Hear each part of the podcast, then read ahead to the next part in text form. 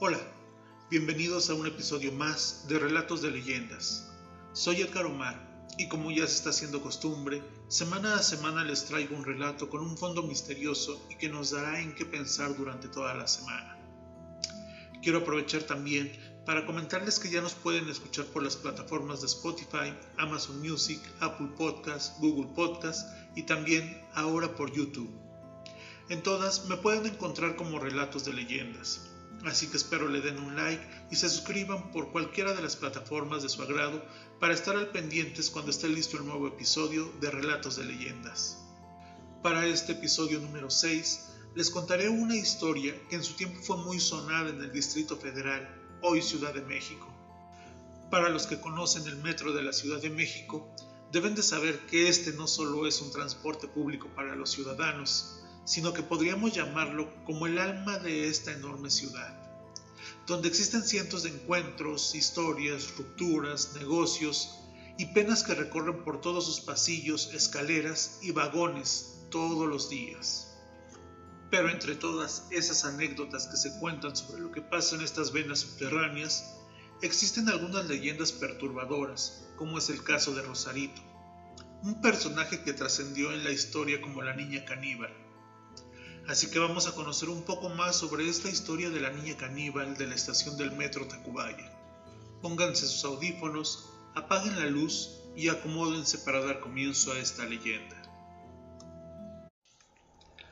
Esta leyenda se desarrolla en el año de 1972.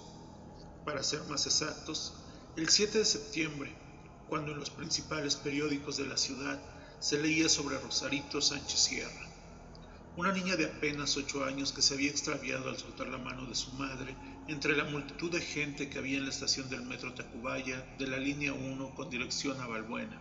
Y esto pasó en plena hora pico. Según reportes, Rosarito estuvo perdida al menos una quincena, tiempo durante el cual la mamá asistía todos los días a la estación con la esperanza de encontrar a su hija, al mismo tiempo que también visitaba la estación de policía esperando le dieran buenas noticias. Muy casualmente, después de su desaparición, se comenzaron a reportar la aparición de cuerpos mutilados de vagabundos por los que las autoridades del transporte público decidieron investigar qué pasaba en los túneles, ya que pensaban posiblemente un perro o una jauría de perros estarían causando estos hechos. Pero lo que sucedió fue algo impactante. Cuenta la leyenda que el 22 de septiembre del mismo año, Rosarito fue encontrada, lo que permitió conocer de viva voz qué era lo que había pasado con ella y su relación que tenía con aquellos cuerpos encontrados. Después de ser rescatada, no fue llevada a la cárcel debido a las circunstancias que había vivido, además de su edad y porque no creían en el relato de Rosarito. Pero de eso sí, fue encerrada en el Instituto de Investigación Psiquiátrica debido a los daños que tuvo durante el tiempo que habitó los túneles. Durante su estancia en este instituto, ella siempre recordó lo sucedido y lo contaba con detalles y siempre comenzaba diciendo que por qué no morí de hambre durante esos días. Pues porque llegué a comer desde ratas hasta carne humana y su sabor es agradable y gracias a su sangre no me deshidraté. Al principio sí fue duro pero el hambre y la necesidad me orillaron a eso. Además, yo no maté sus cuerpos, ellos ya habían muerto. Continuaba relatando que ella nunca olvidaría cómo por culpa de la gente que ese día se amontonó en la estación del metro, su mamá la perdió y la olvidó por completo, lo que ocasionó que su corazón se llenara de odio y resentimiento, lo que provocaría un daño grave e irreversible que más adelante le cobraría la factura. Ella comentó que ese día ella no pudo bajar del vagón, por lo que siguió el camino de este hasta llegar a los talleres o túneles de Tacubaya, los cuales tenían numerosos pasadizos. Al ver que el vagón ya no se movía de regreso, se espantó y decidió bajarse como pudo, dando gracias de no haberse electrocutado por los miles de volts que allí se manejan. De repente, comenzó a escuchar ruidos extraños en la oscuridad lo que ocasionó que se espantara aún más y comenzara a correr adentrándose más y más en los pasadizos hasta perderse y quedar atrapada. Las horas pasaban y el calor junto con el hambre le pedían a la niña ser atendidos al mismo tiempo que su cabeza se comenzaba a llenar de odio, repulsión y rechazo hacia la gente, pues les achacaba la culpa de su desafortunada experiencia. Decía que estuvo dos días sin comer, pero el hambre la hizo cazar una rata de alcantarilla y con el filo de una piedra la destrozó para devorarla con gran apetito. Decía que estando en los túneles había perdido la noción del tiempo, no sabía qué hora era, si era de día o de noche, y debido a que se encontraba alejada de las vías, nunca vio pasar el tren del metro, y por la poca luz solo se guiaba de las paredes para tratar de buscar agua o algo de comida. Después de un tiempo sin comer después de la rata, ella creía que moriría de hambre hasta que escuchó a unos escasos metros de ella como algo pesado y grande caía al mismo tiempo que se escuchaba un grito de dolor. Este fuerte ruido había sido ocasionado por una persona en situación de calle que abrió una alcantarilla para poder pasar la noche, pero por la oscuridad no pudo medir la profundidad de este, lo que ocasionó que cayera dándose un gran golpe y muriendo. En ese momento, alcanzó a ver cómo las ratas se acercaron al cuerpo, lo mismo que hizo ella para devorarlo y calmar su hambre. Así pasaron algunos días y algunos indigentes cercanos al metro Tacubaya comenzaron a relatar historias que llegaron a oídos de la policía que estaba investigando el caso de la desaparición. Ellos contaban que cierta noche vieron a una niña de aproximadamente 10 años salir del drenaje del metro y jalar a un indigente mismo que había muerto debido a la caída, pero que el comportamiento de esa niña los había espantado bastante, ya que decían que no caminaba derecha, sino que se arrastraba por el piso como los roedores.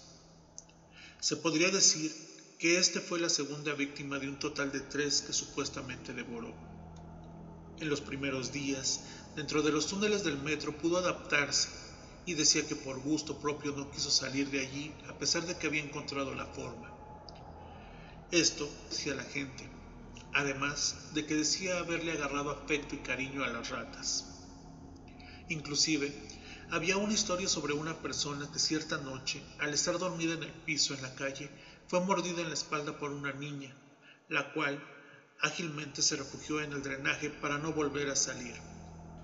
Para ese momento, la Policía Judicial del Distrito Federal ya había tomado el caso y comenzó a armar el rompecabezas, por lo que le pidió al Departamento del Distrito Federal autorización para hacer un recorrido por los túneles del área donde se habían reportado los avistamientos de esa niña y donde ya había tres desaparecidos y un lesionado por mordida. Después de varias horas de búsqueda por los túneles, comenzaron a encontrar ropas, zapatos y metros más adelante restos carcomidos que suponían eran de los desaparecidos. Inmediatamente pensaron que había sido las ratas, pero jamás imaginaron que se encontrarían con un caso difícil de creer. Al llegar casi al final del túnel de Tacubaya, alumbraron con unas potentes lámparas y vieron al fondo una niña de aspecto indigente y de pelo largo devorando un pie humano, la cual, al sentirse acechada, huyó por los túneles, pero fue en vano, ya que el personal logró capturarla. Ese día, el 22 de septiembre de 1972, Rosarito fue rescatada como ella lo comenta. Debido a las condiciones mentales en las que se encontraba, tuvo que ser internada en el Hospital de Enfermedades Mentales, donde su pobre madre la visitaba a diario con gran pesar al ver las condiciones de locura en las que se encontraba. Desgraciadamente, Rosarito no pudo salir del hospital y años más tarde murió su mamá en el año de 1997. Rosarito pasó toda su vida en este hospital, donde también fue motivo de historias, como la relación que tuvo con la muerte de una enfermera en extrañas condiciones, pero que nadie se lo comprobó a Rosarito. En este hospital, hasta los mismos doctores y personal de seguridad le tenían miedo y mucho respeto. Pero en el año 2010, a la edad de 45 años, Rosarito murió y jamás logró recuperar la cordura ni la razón. Fue un funeral triste y solo, donde nadie le lloró, y su caso, uno muy controvertido, quedó en el olvido. Allí dejó de existir el terror de las alcantarillas, o también conocida como la caníbal del metro. Rosarito Sánchez la niña que tuvo la infancia más cruda y cruel de esos tiempos.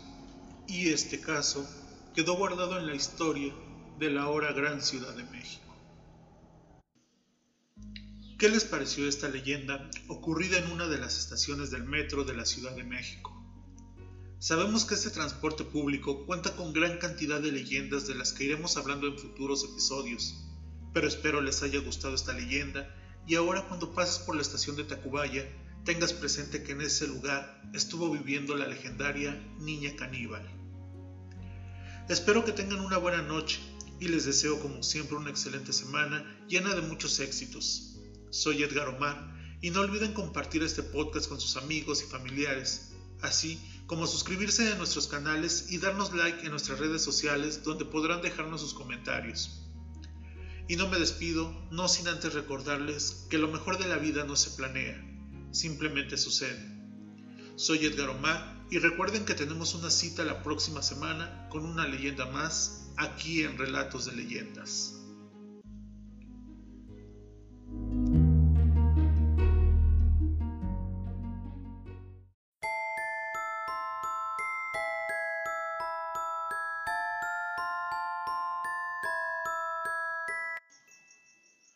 Hola, espero hayan tenido una excelente semana. Mi nombre es Edgar Omar y les doy la bienvenida a un episodio más de Relatos de Leyendas. También quiero aprovechar este momento para agradecer a todos aquellos que nos siguen por cualquiera que sea su plataforma preferida y para los que aún no se suscriben, denle clic para estar al pendientes del material disponible. Les recuerdo que pueden encontrarnos como relatos de leyendas en las plataformas de Spotify, Amazon Music, Apple Podcasts, Google Podcasts y por YouTube. Así como también nos pueden seguir por todas las redes sociales para dejarnos sus comentarios o contarme sobre alguna leyenda de la cual quieren que hable. En este episodio número 7 les contaré una leyenda que se originó en el pueblo de Aculco en el Estado de México un hermoso pueblo en el que sus edificaciones destacan por estar hechas con una cantera blanca que hace que le dé un toque de pureza al lugar. No obstante, también es un lugar misterioso, ya que dentro de sus habitantes se cuentan leyendas macabras e inclusive es posible encontrar testimonios sobre apariciones de fantasmas y espectros que se rehusan a dejar a Culco. Y entre estas leyendas tenemos la de una bruja que cobró venganza de sus pobladores. ¿Te animas a conocer esta misteriosa historia? Si es así, te invito a que te pongas tus audífonos, apagues la luz y te acomodes para dar comienzo a esta leyenda. Cuenta la leyenda que hace varios años, en una casa que se localizaba a un costado de los lavaderos, vivía una mujer joven que era muy atractiva, de complexión delgada y con una negra, larga y muy hermosa cabellera que solía peinar todas las mañanas para hacerse una trenza que resaltaba su bello rostro. Se decía que a pesar de tener diversos atributos, ningún hombre del pueblo se le acercaba debido a rumores que decían que su familia se dedicaba a practicar la brujería negra. Y claro, nadie quería sufrir algún hechizo de esta hermosa mujer, y además de que no les inspiraba confianza. Por otra parte, a todos los hombres jóvenes del poblado se les advertía para mantenerse distantes de ella, y tanto era el temor que le tenían que nadie se atrevía a mirarla a los ojos cuando se le llegaban a topar de frente, pues de ella emanaba una vibra muy negativa, según cuentan los pobladores de Aculco. Así pasó el tiempo y aquella joven se comenzó a convertir en una mujer, la cual empezaba a sentir una soledad inmensa, ya que todos le temían y nadie platicaba con ella. Esta solitaria mujer comenzó a tener un enorme deseo que se gestaba en su corazón, y era que anhelaba tener un hijo, pues ella estaba segura de que sería una excelente madre, que a pesar de que la gente no la quería, ella se sentía muy capaz de darle a su hijo la mejor crianza jamás soñada. Mas sin embargo, este deseo solo sería un sueño, ya que los años no perdonan, y conforme pasaba el tiempo se alejaban sus posibilidades de poder ser madre ya un poco desesperada y con el gran deseo de ser madre y saber que ningún hombre se atrevería a unirse con ella en matrimonio, la mujer decidió recurrir a métodos alternativos. Y a métodos alternativos me refiero a aquellos que eran el dejarse llevar por fuerzas oscuras, que poco a poco la fueron envolviendo, El tiempo continuaba su curso y la ira y el odio crecían cada vez más en esta mujer al ver cómo no podía ser madre. No obstante, cualquier dejo de cordura se extinguió una tarde, cuando caminando por la plaza escuchó a dos mujeres del pueblo cuchicheando y burlándose de ella, debido a su soledad y porque aquella desgraciada no podía engendrar nada más que soledad. Estas burlas hicieron enfurecer en gran medida a esta mujer, haciendo que este acontecimiento se desencadenara en una venganza a costa de su propia existencia. Esa misma noche, la mujer furiosa por las burlas y molesta por su soledad y por no poder ser madre, se dispuso a invocar al mismísimo diablo con gran decisión y coraje. Al tener respuesta de éste, acordó un trato con él a gritos tan fuertes que varias personas despertaron espantadas al escuchar los gritos y risas de esta mujer mientras hacía el trato con el mismísimo diablo. Cuentan que los gritos eran como cantos con una voz de ultratumba que hacían temblar a todo aquel desafortunado que los escuchara. Poco tiempo después de este suceso, el pueblo de Aculco se volvió un pueblo lleno de terror, debido a que un día de repente se reportó la desaparición de un niño, cosa que nunca había pasado hasta ese momento en ese tranquilo poblado, motivo por el cual los pobladores espantados comenzaron a cuidar más a sus niños, ya que pensaban que algún forastero se quería robar a los niños del pueblo. Pero después de este primer niño desaparecido y de las medidas de seguridad que tomaron, al poco tiempo se desapareció otro niño y después otro. Al pensar en estos hechos, se les hizo una gran coincidencia que no hubiera ningún forastero en el pueblo y que estos niños se hubieran desaparecido sin una explicación lógica. Los pobladores convocaron a una reunión para saber qué iban a hacer con estos casos, a lo que entre la multitud se escuchó un grito. La bruja fue, la bruja se llevó a los niños, yo la vi cuando se llevaba a este último niño. En ese momento, la gente enardecida se armó de valor y armados con antorchas, hachas, piedras y todo aquello que pudiera lastimar, se dirigieron a la casa de la bruja. Comenzaron a aventarle piedras a su casa para provocarla y así saliera. Sin embargo, nadie abría la puerta. Al no ver respuesta, y cada vez más molestos, la gente decidió entrar por la fuerza. Pero cuál sería su sorpresa que al entrar en la casa se apreciaba una espesa niebla que cubría el ambiente y se sentía un frío que hacía temblar a todos. De repente, una voz profunda surgió de un gran árbol que estaba frente a la casa. La voz era como de ultratumba. Primero, la voz comenzó a insultar a todos los que estaban presentes con injurias y palabras de odio. Después, cuando el terror ya había apresado a todos los presentes, se escuchó nuevamente la voz confesando ser la misma mujer que habían llamado bruja, y que sí, ella había raptado a los niños como venganza en contra de todos los del pueblo. Al escuchar esto, y lleno de coraje, un hombre quebró su propia pasividad y sacó un hacha que traía entre sus ropas para inmediatamente dar un hachazo a este árbol. Pero cuál sería la sorpresa, que después de recibir este gran hachazo lleno de coraje, se escuchó el grito lleno de profundo dolor por parte de un niño. La bruja comenzó a burlarse de ellos y les dijo que no podrían hacer nada, ya que las almas de los tres niños estaban ahí junto a ella. Por eso, si alguno de los pobladores intentaba hacerle algún daño al árbol, no solo sufriría ella, sino también los niños. Durante estos hechos, las madres de los niños desaparecidos estaban presentes Así que se aventaron a los pies de este hombre que había dado el hachazo para rogarle que no dañara más al árbol por piedad a sus hijos. El hombre, al ver la desesperación de estas madres, comprendió su pesar y asintió con la cabeza. Además, hizo prometer a todos no dañar el árbol. Así pasaron decenas de años y nunca pudieron rescatar a los niños, y aquella historia se volvió una leyenda muy conocida que se narra en el pueblo de Aculco.